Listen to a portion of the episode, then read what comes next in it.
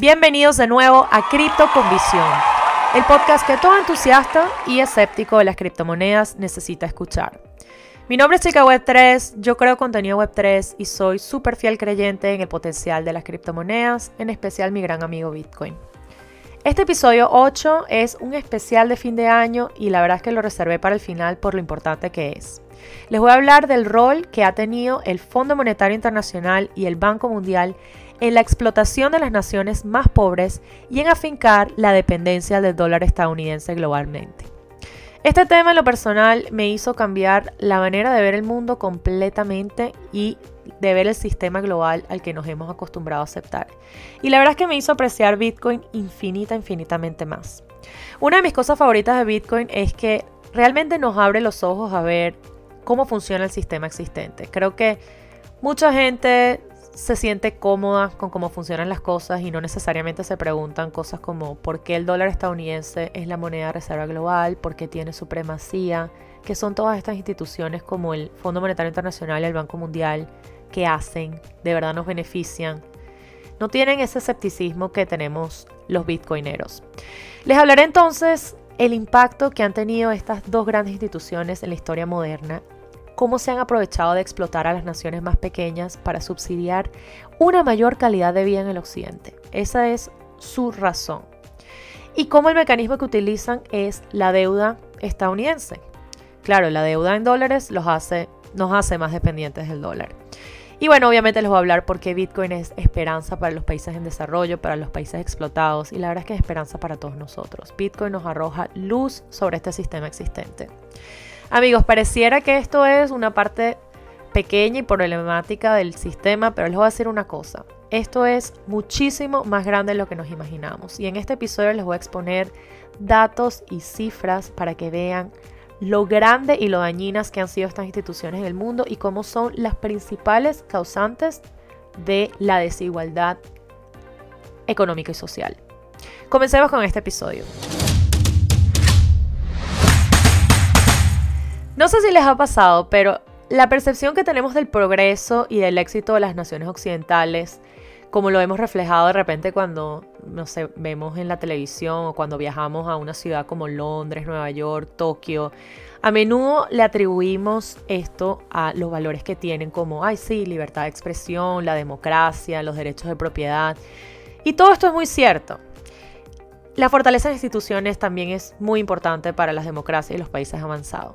Sin embargo, hay otra cara a la moneda que rara vez reconocemos y es la explotación de países en desarrollo. Bueno, creo que ahí están las personas que hablan maravillas de los países desarrollados o las personas que hablan de la explotación que tienen los países desarrollados, los países pequeños. Pero obviamente están las dos monedas, las dos caras de la moneda, ¿no? Pero hay que saber que las naciones pequeñas han sido sistemáticamente despojadas de recursos y sumidas en deudas insostenibles, y este proceso es facilitado en gran medida por estas instituciones como el Fondo Monetario Internacional y el Banco Mundial. Y esta explotación ha sido un componente esencial para el desarrollo y la prosperidad de estos países en el occidente. Y es una realidad incomodísima de aceptar y la ignoramos, pero en este episodio se las voy a exponer para que vean que el poder corrompe y que el sistema está roto.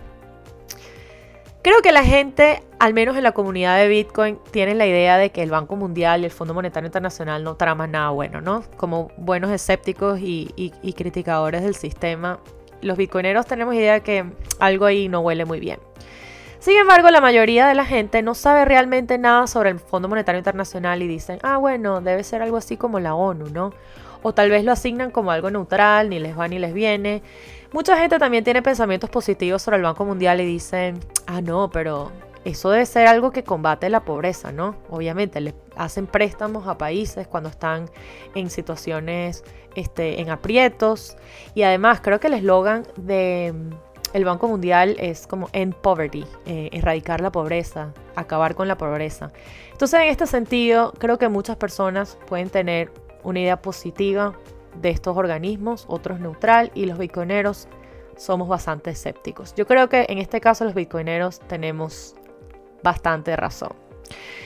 La verdad es que este episodio decidí hacerlo de esta manera es porque no hay nada que me cambió más este año que una charla, una plática, una ponencia que vi en la conferencia de Bitcoin 2023 en Miami, en donde Alex Kleinstein, que es el director de estrategia del Human Rights Foundation, de la Fundación de, de Derechos Humanos, hizo una ponencia en donde ofreció una visión súper crítica de estas dos poderosas instituciones multinacionales, hizo todo un análisis de por qué el Fondo Monetario Internacional y el Banco Mundial han tenido un efecto devastador en muchas naciones en desarrollo y esto es todo una consecuencia del neocolonialismo moderno. Él tiene un libro que se los recomiendo muchísimo. Obviamente en todo el episodio de hoy les voy a comentar cosas que él dice, argumentos, voy a decir muchas cifras que están en su libro, pero léanse este libro que se llama Represión Oculta, cómo el Fondo Monetario Internacional y el Banco Mundial ven de la explotación como desarrollo. En general lo que él expone es que el fenómeno implica extraer recursos de los países pequeños para beneficiar a los países más grandes. Les voy a exponer unos ejemplos, sobre todo el caso Bangladesh, y utilizan la deuda como principal herramienta. Esta dinámica resulta en una imposición de regímenes dictatoriales, corrupción generalizada, degradación ambiental y la potencial destrucción de millones de vidas. En esencia, lo que estas instituciones han logrado es subsidiar un nivel de vida más alto en el occidente a costa de los países más pobres. Porque todo siempre es más barato, más bonito, viene de todas partes del mundo. Todo lo que vemos en los países desarrollados, eso viene de alguna otra parte. Y esa explotación es algo de la que no hablamos. Pensamos que, bueno, obviamente ellos son desarrollados, tienen el poder de, de importar y de extraer. No, no, no. Esto se llama explotación. Los actos del Banco Mundial y del Fondo Monetario Internacional están orientados a extraer el valor de los países en desarrollo para enriquecer a los más ricos y han dejado de verdad una marca indeleble en nuestras sociedades. Y esta realidad es a menudo ignorada. Y es algo de lo que vamos a hablar el día de hoy. Empecemos con un poquito de historia y estructura del Fondo Monetario Internacional y cómo funcionan estos préstamos. Yo sé que hablar de historia es un poco tedioso, pero para mí es importantísimo para saber cómo las instituciones de por sí empiezan con un bien, pero luego se corrompen en el camino. Y esto es una crítica principal a la centralización. Hablemos entonces de el Banco Mundial y el Fondo Monetario Internacional, que fueron creados por, principalmente para ayudar a estabilizar y digamos reconstruir Europa y Japón luego de la Segunda Guerra Mundial pero una vez hecho esto, desafortunadamente fueron reutilizados para extraer recursos y mano de obra barata en el mundo de desarrollo. Se fundó en 1944 y bueno, luego de que Europa y Japón ya estaban en pie en los años 1970, 80 y 90, ahí es realmente cuando encontramos estos análisis y críticas sobre el abuso de poder que ha tenido el fondo desde ese entonces hasta ahorita. Por alguna razón, en las últimas décadas, la gente ha dejado en gran medida de pensar en el Banco Mundial y el Fondo Monetario Internacional de manera crítica, como si este debate se hubiera desvanecido, eh, se hubiera ido del discurso, se hubiera borrado de nuestra conciencia.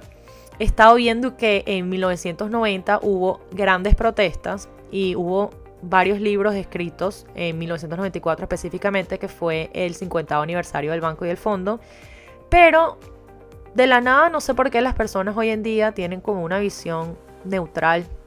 No sé qué, qué cerebro nos lavaron, porque las críticas que habíamos escuchado prácticamente desaparecieron hasta ahorita, diría yo. Bueno, sabemos que el Banco Mundial y el Fondo Monetario Internacional están físicamente muy juntos, ambos tienen su sede en Washington, D.C., lo que dice algo sobre quién los controla, ¿no? Que hay en Washington, D.C., prácticamente todas las instituciones gubernamentales de los Estados Unidos. Los dos edificios en los que se alojan están conectados como si fueran gemelos, o sea, hay diferentes túneles de un lado a otro, los edificios se conectan y, por ejemplo, las personas que están en la junta directiva de una institución están también en la otra. Básicamente son instituciones que están sumamente interconectadas. Eh, el Banco Mundial y el Fondo Monetario viajan juntos a los países en desarrollo, crean informes juntos, las personas contratadas en un lado se trasladan al otro. Tradicionalmente el banco está dirigido por una persona estadounidense y el Fondo Monetario Internacional está dirigido por una persona europea. Y esto es una especie de tradición. Pero en general las instituciones son bastante cercanas y cumplen funciones muy diferentes. Así que vamos a abordar un poco ese tema. Se suponía que el Fondo Monetario Internacional iba a abordar preocupaciones sobre la balanza de pagos. Por ejemplo, cuando un país comenzaba a tener básicamente una crisis de exportaciones, que es cuando las importaciones comienzan a ser mucho más altas que las exportaciones y no pueden pagar sus deudas, sus facturas y no pueden importar cosas, entonces el Fondo Monetario Internacional existía como una institución para ayudar a abordar ese problema. Así que originalmente comenzó con ese rol en la primera década, pero luego a mediados de 1950, cuando Europa ya estaba de nuevo en pie y Japón estaba también ya más o menos en recuperación, empezaron a fastidiarse y ver qué más podían hacer con este fondo. Y la verdad es que les voy a decir una cosa. Una de las teorías es que luego de la Gran Depresión de 1930, Occidente y los países imperialistas perdieron una enorme corriente de ingresos que obtenían a través del colonialismo, ¿no? Ellos invadían eh, territorios y los explotaban tal cual a la fuerza, a la violencia, con las armas. Y bueno, luego de la Primera Guerra Mundial esto disminuyó en gran medida. Sabemos que la Primera Guerra Mundial fue todo sobre el imperialismo. Y bueno, luego de esto empezaron a ver que los recursos ahorita no eran tan baratos, eh, no eran tan fáciles de encontrar, no se podían agarrar a la fuerza.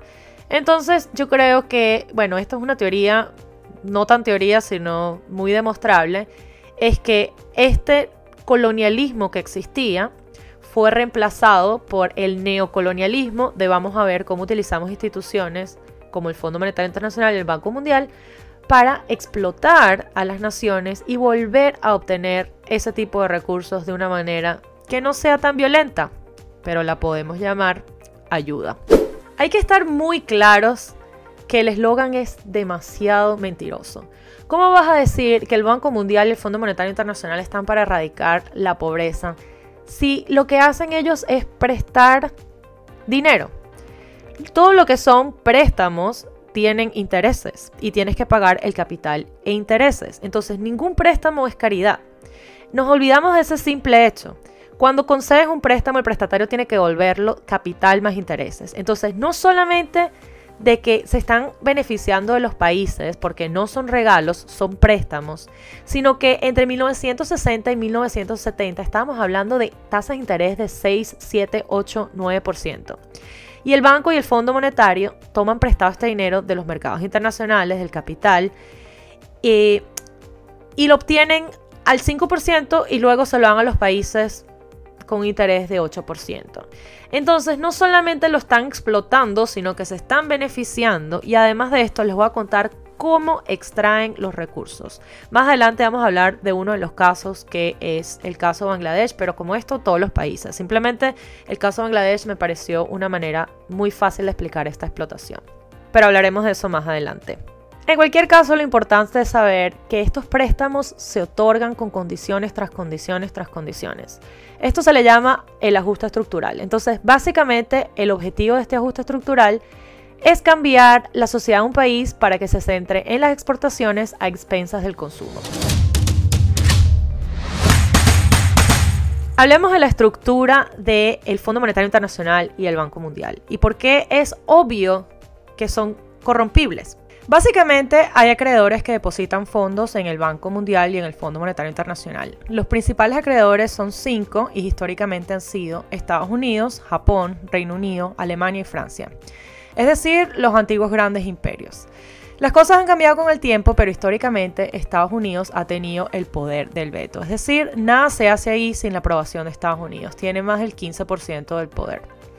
Una vez más, la forma en que funciona es que, bueno, los países miembros se unen al Fondo eh, Monetario como condición para obtener acceso al banco. Entonces, por ejemplo, si tú como país quieres pedir un préstamo al Banco Mundial, tienes que ser parte del Fondo Monetario Internacional. La idea general es unirse al fondo, depositar algo de dinero y luego si tu país en algún momento entra en una crisis o necesita un préstamo, entonces puedes retirar estos fondos en diferentes tramos, lo que se llama básicamente tener diferentes precios. Obviamente los préstamos se vuelven más y más caros cuanto más riesgosas se vuelven las cosas. Eh, este era el diseño original del banco.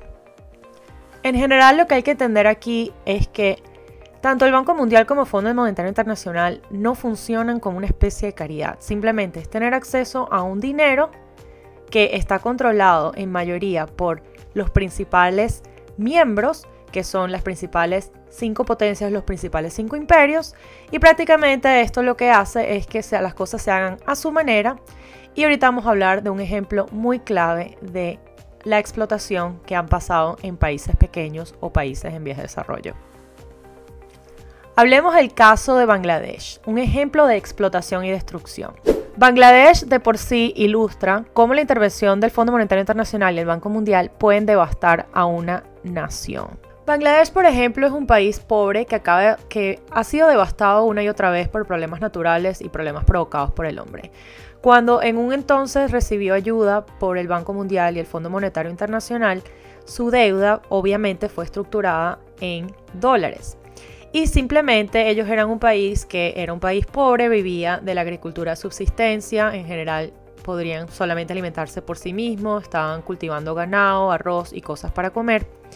Pero obviamente eso no era muy bueno para pagar la deuda. Si de repente el Fondo Monetario Internacional entraba y decía, bueno, yo te hago un préstamo para que tú eventualmente puedas volver a pararte en pie, resolver los problemas que has tenido por las fuerzas naturales, por cosas que han pasado, huracanes, problemas que están fuera de, de tu alcance, que son externos, pero vas a tener que pagarme ese préstamo. Pero obviamente, con, como tú estás viviendo, como estás produciendo, como es tu eh, Producto Interno Bruto, no vas a poder pagar mi deuda en dólares. Entonces ellos se dedican, prácticamente esto es un caso muy clásico, pero cuando los fondos entran a estos países se dedican es a reestructurar la economía. ¿Cómo vas a hacer para que tú puedas pagarme? Esto es una historia sumamente triste, pero explica muy bien lo que es la explotación.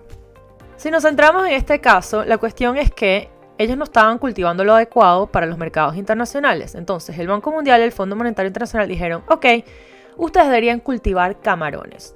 Los camarones son muy lucrativos, hay infinitas cantidades de camarones nadando en esta bahía tropical cercana de Bangladesh. Entonces el banco les dijo al gobierno de Bangladesh, que por supuesto era un gobierno autocrático, porque hay una frase que dice que el Fondo Monetario le encantan los dictadores. Porque con un país democrático, el Fondo Monetario Internacional no pudiese hacer este tipo de acuerdos, porque los acuerdos entre el fondo y los países se hacen a través de los gobiernos. Entonces ellos fueron al gobierno y le dijeron, mira, si tú estructuras tu país para poder producir camarones, entonces tú exportas estos camarones a naciones como las nuestras y con esos dólares que recibes de tus exportaciones nos pagas la deuda. La clave aquí es que se está sacrificando el consumo local por la exportación. Entonces estás cambiando la energía completamente de la nación, pasando de crear cosas que son para la nación como cosas que son para otras naciones. Básicamente lo que hacen estos fondos es, aquí tienes un préstamo, y bueno, la forma en la que logramos que lo pagues es obligarte a producir cosas que tú exportas que nosotros queremos consumir. Es prácticamente una forma de esclavitud realmente sutil e insidiosa y esto es una especie de colonialismo disfrazado. La razón por la que el ejemplo de Bangladesh es tan poderoso es que empezamos a darnos cuenta entonces de que estos préstamos que se hicieron supuestamente como una especie de ayuda, se hacen en verdad para cambiar a las sociedades de modo de que alimentaron a los países ricos. Es decir, si los países ricos necesitan productos como langostinos, camarones, especies, lo que sea que ellos quieren importar de una manera barata del exterior, esta es una manera increíble de hacerlo. Y bueno, para los que les gustan las cifras ambientalistas, para construir estas granjas de camarones talaron no sé cuál es el número exacto de hoy, pero en la década de 1990 habían talado casi la mitad de todos los bosques de manglares en la región de Bangladesh. Entonces, no solamente estás perforando las protecciones hechas por el hombre, sino que también estás deshaciendo de las protecciones naturales, porque obviamente hay una deforestación. Existe la filtración de agua salada en las tierras de cultivo que ha destruido todos los ríos, bueno, varios ríos, y cualquier tipo de vida natural que vivía en esa zona por toda esta cosecha que quieren hacer de, de camarones. La destrucción ambiental, la reducción de población, esto todo ha sido catastrófico para Bangladesh. Y la única razón por la cual lo están haciendo es porque viven de pagar la deuda que le deben al Fondo Monetario Internacional y en general al occidente.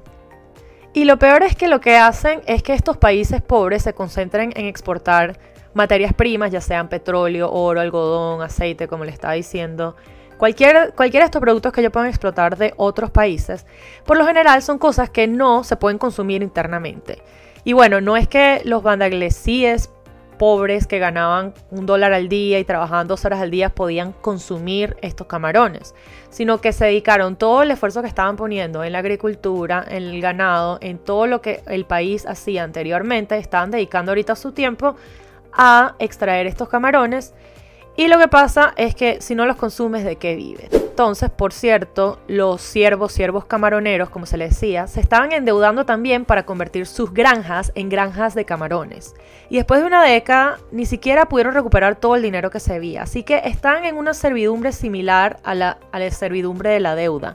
Mientras tanto, obviamente, los señores camaroneros el gobierno están haciendo una fortuna y hoy en día, mientras hablamos, el camarón es el segundo producto de exportación más importante de Bangladesh. ¿Y quienes consumen el camarón? Pero baratísimo y riquísimo y nuevísimo y lo puedes encontrar en todas partes, pues el occidente, los países que son las grandes potencias.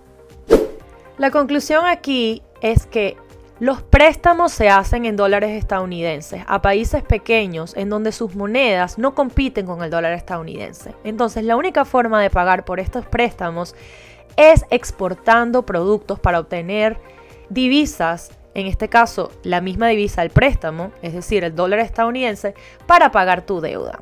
Lo que ha pasado es que estos préstamos se siguen reestructurando, reestructurando, reestructurando y es una especie de esquema Ponzi, porque los países de por sí no han podido pagar sus deudas porque las tasas de intereses son muy altas, sus monedas se devalúan en comparación al dólar estadounidense y de por sí el dólar estadounidense sabemos que no es una moneda tampoco muy estable que digamos, no en los últimos años.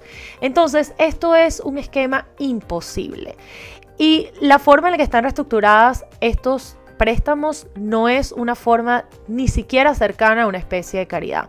Son tasas de interés súper altas, son préstamos que son impagables y sí son un esquema Ponzi. Y como este ejemplo hay muchos. Tenemos Indonesia, está Argentina, están prácticamente los países en donde la, la deuda se ha reestructurado, creo que en Indonesia se ha estructurado hasta 17 veces. Eh, podemos ver que esto de por sí no es un sistema sostenible y lo que están haciendo estas organizaciones es explotando, explotando a expensas de la gran deuda que tenemos. Y obviamente para nosotros ver el dólar estadounidense y decir que es una moneda estable y lo vemos como la solución a todos nuestros problemas. Y tal vez incluso cuando se habla de Bitcoin como una solución las personas dirían, pero ¿cómo Bitcoin va a reemplazar al dólar estadounidense si nosotros el dólar estadounidense es apreciado por todas partes. Bueno, es prácticamente una droga, señoras y señores. Es una droga que seguimos consumiendo, consumiendo y consumiendo y como dependemos de ella, la seguimos queriendo y queremos seguir obteniéndola y le vendemos el alma al diablo para seguir teniéndola. Y al final es un círculo vicioso de nunca acabar. Y hay que saber cómo romper con este paradigma. Y esto es Bitcoin.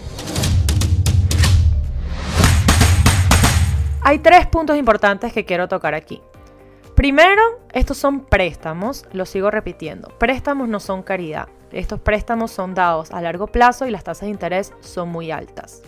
Además de los préstamos con tasas de interés sumamente altas y estrategias de reestructuración, también tenemos que existe esa explotación de querer ajustar la economía de los países para poder satisfacerla en exportaciones que van a beneficiar al occidente. Entonces es una explotación de recursos y al mismo tiempo es obtener acceso a la deuda. En un año, más recientemente, los países en desarrollo recibieron 1.3 billones de dólares. Esto incluía inversión, esa, entre comillas, ayuda y los ingresos que obtuvieron todo por el, el Banco Mundial en sintonía con el Fondo Monetario Internacional de esos 1.3 billones de dólares que recibieron los países en desarrollo, el Fondo Monetario y el Banco Mundial recibieron 3.3 billones de dólares. Es decir, por 1.3 ellos reciben de esos países 3.3. ¡Qué negocio! Es decir, estas ayudas no son ayudas. Esto es un negocio para estas instituciones slash el occidente. También si nos fijamos en la deuda total de los países pobres, que llamamos la deuda pública externa, bueno, esto era de 46 miles de millones en 1970. 46 mil millones de dólares en 1970. Hoy es de 8.7 billones de dólares. Así que en los últimos 50 años, países como India, Filipinas, el Congo, le deben ahora a sus antiguos amos coloniales, a los antiguos colonizadores, 189 veces más de la cantidad que poseían en 1970. Y han pagado 4.2 billones de dólares solo en intereses de 1980. Y por cada dólar de ayuda que reciben de los países en desarrollo, pierden 24 dólares en sus salidas. Es decir, esto no es para nada una ayuda a las naciones. Y básicamente sabemos lo que está pasando aquí. Vamos a no caernos mentira. El Fondo Monetario Internacional le encanta hacer deals, le encanta hacer ayudas, entre comillas, a los gobiernos que son poco democráticos, digámosle así. Y lo que esto pasa, bueno, cuando tienes un gobierno poco democrático que está dispuesto a obtener un préstamo por miles de millones de dólares en los próximos años, mientras ellos están en el poder, obviamente se aprovechan de esa entrada de capital y los que terminan pagando la deuda son la población y los gobiernos subsecuentes. Entonces, estos son deals que son súper convenientes para los países del occidente para explotar y explotar. Y voy a seguir recalcándolo porque es que esto es una situación tan compleja y tan desesperanzadora que pareciera inminente que tiene que haber un cambio. Hay un extracto muy bueno del El patrón Fiat del libro de Seifender que les quiero leer.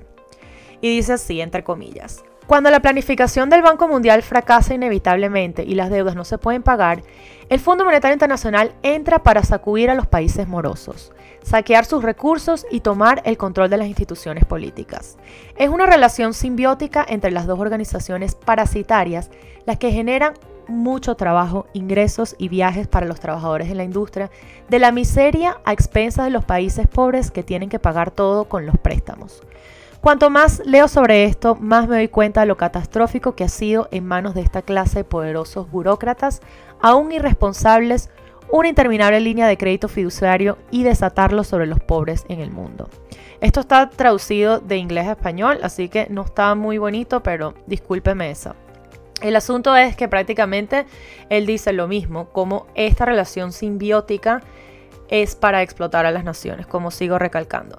El acuerdo permite que extranjeros no elegidos y sin nada de juego controlen y planifiquen centralmente las economías de naciones enteras. Se expulsan a las poblaciones indígenas de sus tierras, se cierran empresas privadas para proteger los derechos de monopolio, se aumentan los impuestos, se confiscan propiedades y se ofrecen acuerdos libres de impuestos a las corporaciones internacionales, mientras que los productores locales pagan impuestos cada vez más altos y sufren de inflación para adaptarse a la incontinencia fiscal de sus gobiernos. Como parte de los acuerdos de alivio de la deuda firmados en la industria de miseria, se le piden a los gobiernos que vendieran algunos de sus activos más preciados, entre ellos empresas gubernamentales, sino también recursos naturales y extensiones enteras de tierra. Quiero recalcar y no se pongan a pensar que entonces cualquier ayuda caritativa que ofrezcan estos gobiernos entonces es una especie de disfrazado de neocolonialismo. La verdad no es así, pero sí hay que considerar que cuando vienen estas instituciones es importante mantener el ojo abierto y saber cómo operan. Hay maneras muy efectivas de hacer las cosas de manera de caridad. Estados Unidos, Francia, Reino Unido son países que ofrecen mucho dinero en caridad, pero no lo hacen de esta forma a través de estas instituciones. Y hay que saber la entrada de capital que a ellos les entra, para ser redundante, con lo que es el Banco Mundial el Fondo Monetario Internacional. Uno se pone a pensar qué tanta caridad de verdad es la que le ofrecen a los países. También en los últimos años, por las críticas que han habido en el Fondo Monetario Internacional, se han ofrecido a países eh, una especie de alivio de deuda, lo que a menudo significa que los préstamos que obtienen no tienen intereses y bueno, pueden ser reembolsados en un periodo de tiempo realmente largo, pero eso solo aumenta la pila de deuda y no todos los préstamos se obtienen de esta manera. Entonces, el hecho de que no tengas que pagar intereses no quiere decir que no estés de nuevo explotando a los países, cambiando su sistema interno, cambiando lo que producen, lo que no producen y cómo operan, a punta de beneficiarse externamente. Entonces, cuando escuchen de que, bueno, el Fondo Monetario Internacional o el Banco Mundial ahorita le están perdonando la deuda, no tienes que pagar intereses, tampoco se dejen llevar porque eso no significa que la explotación no está ocurriendo. De nuevo, todo lo que hay que ver para comprender el fracaso del banco y del fondo es el hecho de que la deuda de los países pobres ha aumentado exponencialmente más de lo que solía ser. Así que recuerden de nuevo, hace 50, 60 años estos países eran pobres, es verdad, pero eran pobres, pero no eran esclavos de la deuda. No le debían dinero a todos estos países y no vivían prácticamente con una necesidad de acumular el dólar estadounidense. Y por eso es tan difícil cambiar el punto de vista de las personas ahora cuando tú le hablas de que el dólar estadounidense es una shitcoin en comparación a Bitcoin, que es escaso, que no está controlado por una institución, que está accesible para todos, que no necesitas venderle tu alma al diablo para tener acceso a divisa extranjera, que no está controlado por los estados. Todos esos argumentos son muy difíciles de comprender cuando las personas están prácticamente adictas al dólar estadounidense.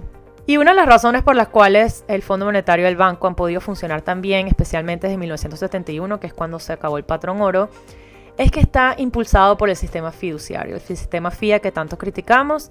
Así que bueno, todos los depósitos que fluyen hacia el banco y el fondo que les permiten ofrecer estos préstamos se generan especialmente de la nada, ¿no? O sea, genérame dinero ahí que necesitamos darle un préstamo así de grande a estos países. Pues imprimamos más dinero. ¿Qué les importa a ello?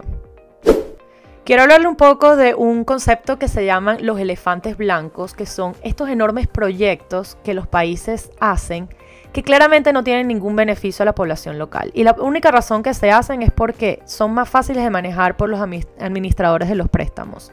Por ejemplo, si yo pienso, ay Dios mío, tengo que donar mil millones de dólares a África subsahariana, es más fácil hacer mil proyectos pequeños o una represa gigante. Bueno, obviamente una represa gigante, tú no puedes andar poniendo a administrar mil proyectos pequeños que van a ser beneficiosos para distintas partes del continente. Tú dices, no, no, vamos a construir una vaina grandísima, este, vamos a poner todos los recursos aquí. Entonces todos los proyectos que se hacen son para facilitar eh, esta creación de deuda, para manejar el proyecto de una manera que va a satisfacer a otras naciones y se piensan específicamente qué es lo que necesitan exportar o cuál es la manera más fácil de manejar esto. ¿Ustedes creen que estos fondos se de verdad se dedican a ver qué es lo mejor para su población? ¿Cuál es la mejor estrategia? ¿Cuáles son esos lugares pequeños donde se necesitan recursos? Obviamente eso no se hace. Hablemos ahora más claramente de por qué Bitcoin. No está claro si Bitcoin podría solucionar este problema, por cierto, pero actúa como un poderoso desincentivo y perturbación al debilitar este exorbitante privilegio que tiene el dólar y bueno, nos brinda a las personas incentivos para ahorrar en una moneda que no sea tan controlada. Nuestro papel dentro de Bitcoin es discutir esta historia y ayudarnos a liberar a quienes seguimos sujetos a estas limitaciones de creer de que el dólar estadounidense nos va a salvar de todo. Bitcoin definitivamente representa una ruptura potencial con este sistema financiero tradicional que está dominado por el Fondo Monetario Internacional y el Banco Mundial y espero que después de escucharme hablar de esta manera entiendan que es muchísimo más importante de lo que pensamos.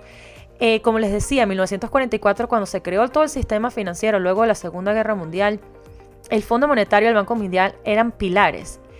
Y la verdad es que yo nunca lo había entendido de esa manera sí entendía de que eran que ayudaban a las naciones entre comillas y que había muchas críticas al respecto de cuáles eran sus intenciones, pero nunca lo había visto como un neocolonialismo y espero que eso haya quedado muy claro en este episodio, porque es sumamente importante para entender por qué el sistema está tan quebrado y por qué es una necesidad dejar esa dependencia que tenemos al dólar estadounidense, que prácticamente es como una heroína. O sea, es como una droga, es cocaína, es, no, es necesito más para poder pagar, pero no puedo pagar si no tengo más. Entonces estás en el círculo vicioso de querer y querer obtener más y más divisa extranjera, más y más dólares. Solamente la existencia del estándar de Bitcoin por ahora es una herramienta para que la gente pueda escapar de la política del banco y del fondo de alguna manera. En términos generales, si no tuviésemos Bitcoin, estaríamos completamente a la merced de que la moneda local colapse por la política del Fondo Monetario y, del banco. Y bueno, por lo menos Bitcoin nos da ese, escape para eh, pedir prestado a los mercados internacionales, porque una vez más, la única forma de pedir prestado a mercados internacionales es a través del fiat. Entonces, si tenemos un mundo en donde ya no estamos en el estándar fiduciario y estamos en el estándar Bitcoin, entonces las operaciones general de, estos bancos, del Banco Mundial, del Fondo Monetario, se volverían imposibles. Se vuelvan tal vez como bancos normales que tienen que asumir riesgos normales em, y no van a poder rescatar países así eh, de la nada, ¿correcto? Yo no puedo decir, bueno, ok, te voy a prestar 30 mil millones de dólares Brasil y los voy a imprimir. No, pero si estamos en estándar Bitcoin, ¿quién me va a dar a mí los 30 mil millones de dólares para dárselos a Brasil? Bitcoin es limitado, no puedes imprimir más de eso. Más de los 21 millones de Bitcoin. También amigos, algo interesante que pensar es, imagínense, y yo creo que ya lo han hecho, pero imagínense un mundo en el que todos utilicemos la misma moneda, que no tengamos, que la moneda principal sea, o la moneda reserva sea Bitcoin y que no tengamos esa restricción de poder adquirir la moneda extranjera o una moneda que sea más valiosa que nuestra moneda local. No tengamos esa restricción de que los bancos centrales no te la dan, que los gobiernos la tienen controlada, que para acceder tienes que exportar, etcétera, etcétera. Imagínense que todos tengamos acceso a esta moneda, que ya lo tenemos, pero que esto sea aceptado globalmente, que la adopción sea masiva. Muchos les gusta pensar y hablar de que Bitcoin hay mucha desigualdad entre las ballenas y los que tenemos poquito Bitcoin, porque las ballenas tienen mucho, mucho Bitcoin y nosotros tenemos poquito, poquito Bitcoin. Entonces lo importante aquí es saber es que Bitcoin es divisible en satoshis y que además todos tenemos acceso a él.